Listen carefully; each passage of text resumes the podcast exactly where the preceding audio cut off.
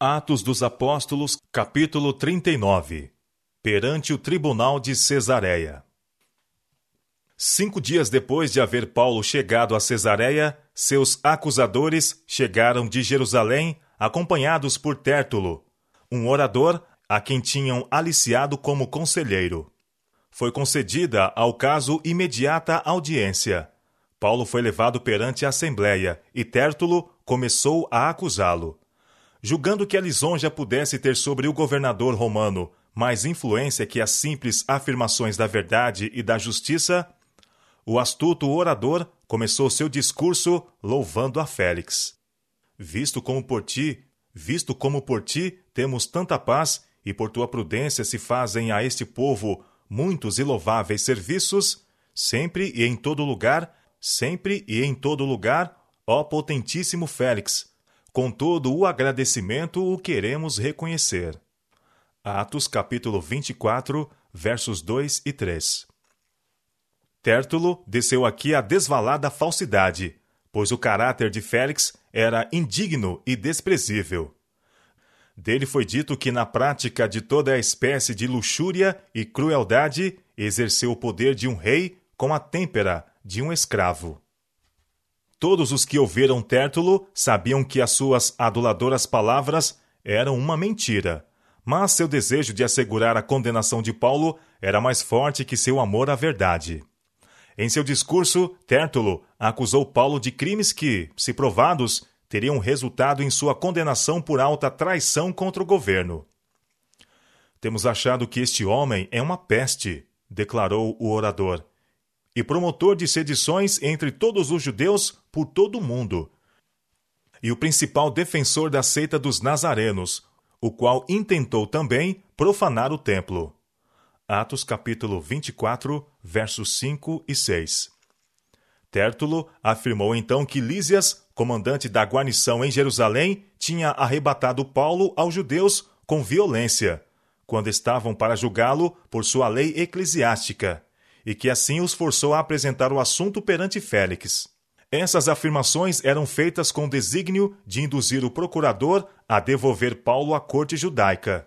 Todas as acusações foram sustentadas com veemência pelos judeus presentes, os quais nenhum esforço fizeram para ocultar seu ódio ao prisioneiro. Félix teve suficiente perspicácia para ler a disposição e caráter dos acusadores de Paulo. Sabia por que motivo o tinham lisonjeado e viu também que não tinham conseguido provar suas acusações contra Paulo. Voltando-se para o acusado, acenou-lhe para que respondesse por si. Paulo não gastou palavras em cumprimentos, mas afirmou simplesmente que com tanto maior ânimo se defendia perante Félix, uma vez que este era, havia tanto tempo, procurador, e, portanto, tinha bom conhecimento das leis e costumes dos judeus. Referindo-se às acusações apresentadas contra ele, mostrou plenamente que nenhuma era verdadeira. Declarou que não havia provocado distúrbio em parte alguma de Jerusalém, nem profanado o santuário. Não me acharam no templo falando com alguém, declarou, nem amotinando o povo nas sinagogas, nem na cidade, nem tampouco podem provar as coisas de que agora me acusam. Atos capítulo 24, versos 12 e 13 conquanto confessando que, conforme aquele caminho que chamam seita, adorava ao Deus de seus pais, sustentou que sempre havia crido em tudo quanto está escrito na lei e nos profetas, e que, em harmonia com o claro ensino das Escrituras, cria na ressurreição dos mortos. Declarou ainda mais que o propósito orientador de sua vida era sempre ter uma consciência sem ofensa, tanto para com Deus como para com os homens. Atos capítulo 24, versos 14 a 16. De maneira sincera e reta, ele declarou o objetivo de sua visita a Jerusalém e as circunstâncias de sua prisão e julgamento. Ora, muitos anos depois, vim trazer à minha nação esmolas e ofertas. Nisto me acharam já santificado no templo, não em ajuntamentos, nem com alvoroços, uns certos judeus da Ásia, os quais convinha que estivessem presentes perante ti, e me acusassem, se alguma coisa contra mim tivessem. Ou digam estes mesmos se acharam em mim alguma iniquidade, quando compareci perante o conselho, a não ser estas palavras, que estando entre eles clamei: Hoje sou julgado por vós acerca da ressurreição dos mortos. Atos capítulo 24, versos 17 a 21. O apóstolo falou com ardorosa e evidente sinceridade, e suas palavras levavam um peso de convicção. Cláudio Lísias, em sua carta a Félix, tinha dado testemunho similar com respeito à conduta de Paulo. Além disso, Félix tinha melhor conhecimento da religião judaica do que muitos supunham. A clara exposição que Paulo fizera dos fatos capacitou Félix, nesse caso, a entender ainda mais claramente os motivos pelos quais os judeus eram dominados ao procurar acusar o apóstolo de sedição e conduta desleal. O governador não queria agradar a eles condenando injustamente um cidadão romano, nem o poderia entregar para que o matassem sem um reto julgamento. No entanto, Félix não conhecia mais alto motivo que o interesse próprio, e era controlado pelo amor da fama e desejo de promoção. O temor de ofender os judeus o impediu de fazer inteira justiça a um homem que sabia ser inocente. Decidiu, portanto, suspender o julgamento até que Lísias estivesse presente, dizendo: Quando o tribuno Lísias estiver decidido, então tomarei inteiro conhecimento dos vossos negócios. O apóstolo permaneceu prisioneiro, mas Félix ordenou ao centurião que havia sido indicado para guardar Paulo que guardassem em prisão, tratando com brandura, e que a ninguém dos seus proibisse servi-lo ou vir ter com ele.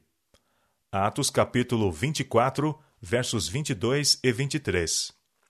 Não foi muito depois disso que Félix e sua esposa, Drúzila, mandaram chamar Paulo para, em entrevista privada, poderem ouvi-lo acerca da fé em Cristo. Atos capítulo 24, verso 24. Eles estavam desejosos e mesmo ávidos de ouvir a respeito dessas novas verdades. Verdades que poderiam jamais ouvir de novo e que, se rejeitadas, dariam um pronto testemunho contra eles no dia de Deus. Paulo considerou essa oportunidade como provida por Deus e fielmente a aproveitou. Sabia achar-se na presença de um homem que tinha poder de o condenar à morte ou de o livrar. Contudo, não se dirigiu a Félix e Drúzila com palavras de elogio ou lisonjas.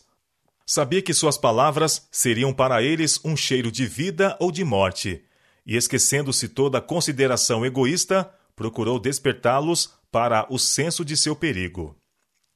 O apóstolo compreendia que o evangelho tinha uma reivindicação sobre quem quer que atentasse para suas palavras. Que um dia eles estariam ou entre os puros e santos ao redor do grande trono branco, ou com aqueles a quem Cristo haveria de dizer: Apartai-vos de mim, vós que praticais a iniquidade. Mateus capítulo 7, verso 23. Ele sabia que teria de encontrar cada um de seus ouvintes diante do tribunal do céu, e que aí teria de prestar contas, não apenas de tudo o que havia dito e feito, mas do motivo e espírito de suas palavras e ações. Tão violenta e cruel havia sido a conduta de Félix que poucos haviam alguma vez ousado dar-lhe a entender que seu caráter e conduta não estavam isentos de faltas. Paulo, porém, não tinha temor do homem.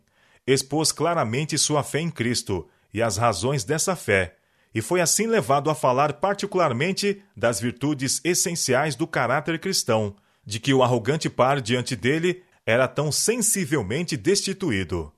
Ele exaltou perante Félix e Drúzila o caráter de Deus, sua retidão, justiça e equidade e a natureza de sua lei.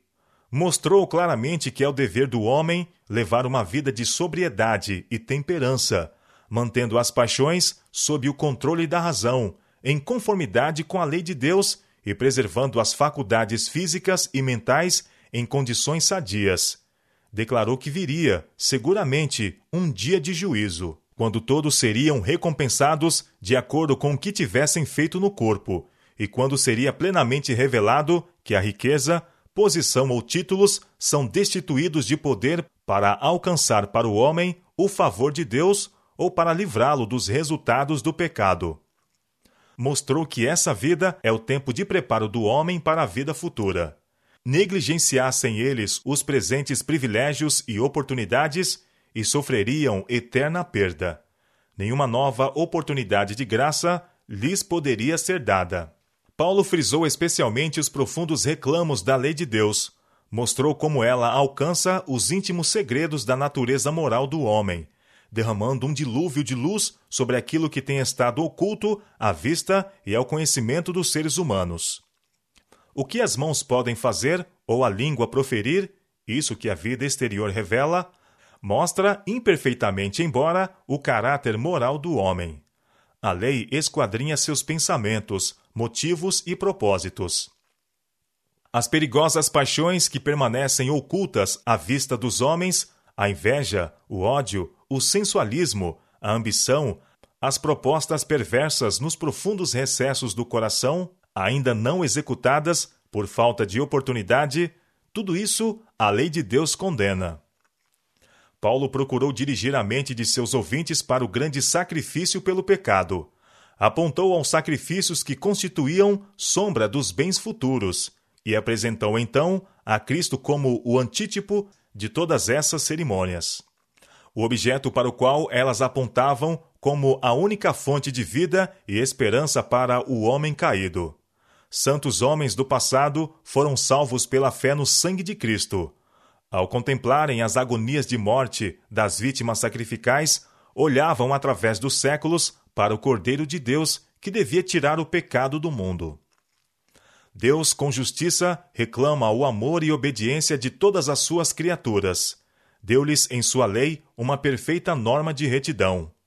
Muitos, porém, se esquecem de seu Criador e escolhem seguir seus próprios caminhos em oposição à vontade de Deus pagam com inimizade o amor que é tão alto quanto o céu e tão amplo quanto o universo.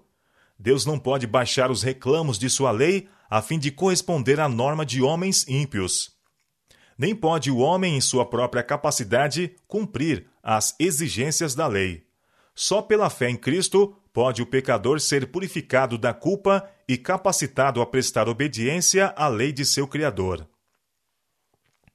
Assim, Paulo, o prisioneiro, apresentou as exigências da lei tanto para judeus como para gentios e apresentou a Jesus, o desprezado Nazareno, como o Filho de Deus e Redentor do mundo. A princesa judia bem compreendia o sagrado caráter daquela lei, que tão desavergonhadamente transgredia. Mas seu preconceito contra o homem do Calvário endureceu-lhe o coração contra a palavra de vida. Mas Félix nunca ouvira antes a verdade, e à medida que o Espírito de Deus lhe imprimia convicção à alma, sentia-se profundamente agitado. A consciência, agora desperta, fez ouvir sua voz, e Félix sentiu que as palavras de Paulo eram verdadeiras. Sua memória retornou ao culposo passado. Com terrível clareza, surgiram perante ele os segredos de seus primeiros tempos de homem sanguinário e perverso, e o relatório tenebroso de seus últimos anos. Viu-se licencioso, cruel, desonesto. Jamais tinha sido a verdade assim levada ao íntimo de seu coração. Nunca antes seu coração se enchera de terror. O pensamento de que todos os segredos de sua carreira de crimes estavam abertos aos olhos de Deus e que ele seria julgado conforme as suas obras fê-lo tremer de pavor. Mas, em vez de permitir que suas convicções o guiassem ao arrependimento, procurou livrar-se dessas reflexões indesejáveis. A entrevista com Paulo foi abreviada. Por agora vai-te, disse, e tendo oportunidade, te chamarei. Quão amplo é o contraste entre o procedimento de Félix e o do carcereiro de Filipos. Os servos do Senhor foram levados em cadeias ao carcereiro, como Paulo a Félix. A evidência que deram de estar sendo sustidos por um divino poder, seu regozijo sobre o sofrimento e desventura, seu destemor quando a terra vacilou com o terremoto, e seu espírito de perdão, semelhante ao de Cristo, levaram a convicção ao coração do carcereiro, que tremente confessou seus pecados e encontrou perdão. Félix tremeu, mas não se arrependeu. O carcereiro, jubiloso, abriu ao Espírito de Deus o coração e o lar. Félix ordenou que o mensageiro divino se retirasse. Um escolheu tornar-se filho de Deus e herdeiro do céu. O outro preferiu os que praticavam a iniquidade. Durante dois anos, nenhuma outra atitude foi tomada contra Paulo, embora permanecesse prisioneiro. Félix visitou várias vezes e ouviu-lhe atentamente as palavras. Mas o motivo real dessa aparente benevolência. Mas o motivo real dessa aparente benevolência era o desejo de ganho, e insinuou que, mediante grande soma de dinheiro, Paulo poderia assegurar sua liberdade. O apóstolo, entretanto, era de natureza demasiado nobre para libertar-se por meio de suborno. Não era culpado de crime algum e não se aviltaria cometendo mal para alcançar a liberdade. Demais, era muito pobre para poder pagar esse resgate. Caso a isso estivesse disposto, e não apelaria em seu próprio benefício para a simpatia e generosidade de seus conversos. Compreendia que estava nas mãos de Deus e não poderia interferir no propósito divino a respeito de sua pessoa. Félix foi finalmente chamado a Roma por causa de graves males feitos aos judeus. Antes de deixar Cesareia, em resposta a esse chamado, desejou comprazer aos judeus, deixando Paulo na prisão. Mas Félix não alcançou êxito em sua tentativa de readquirir a confiança dos judeus. Foi removido do cargo em desonra e Pórcio Festo foi indicado para sucedê-lo com sede em Cesareia.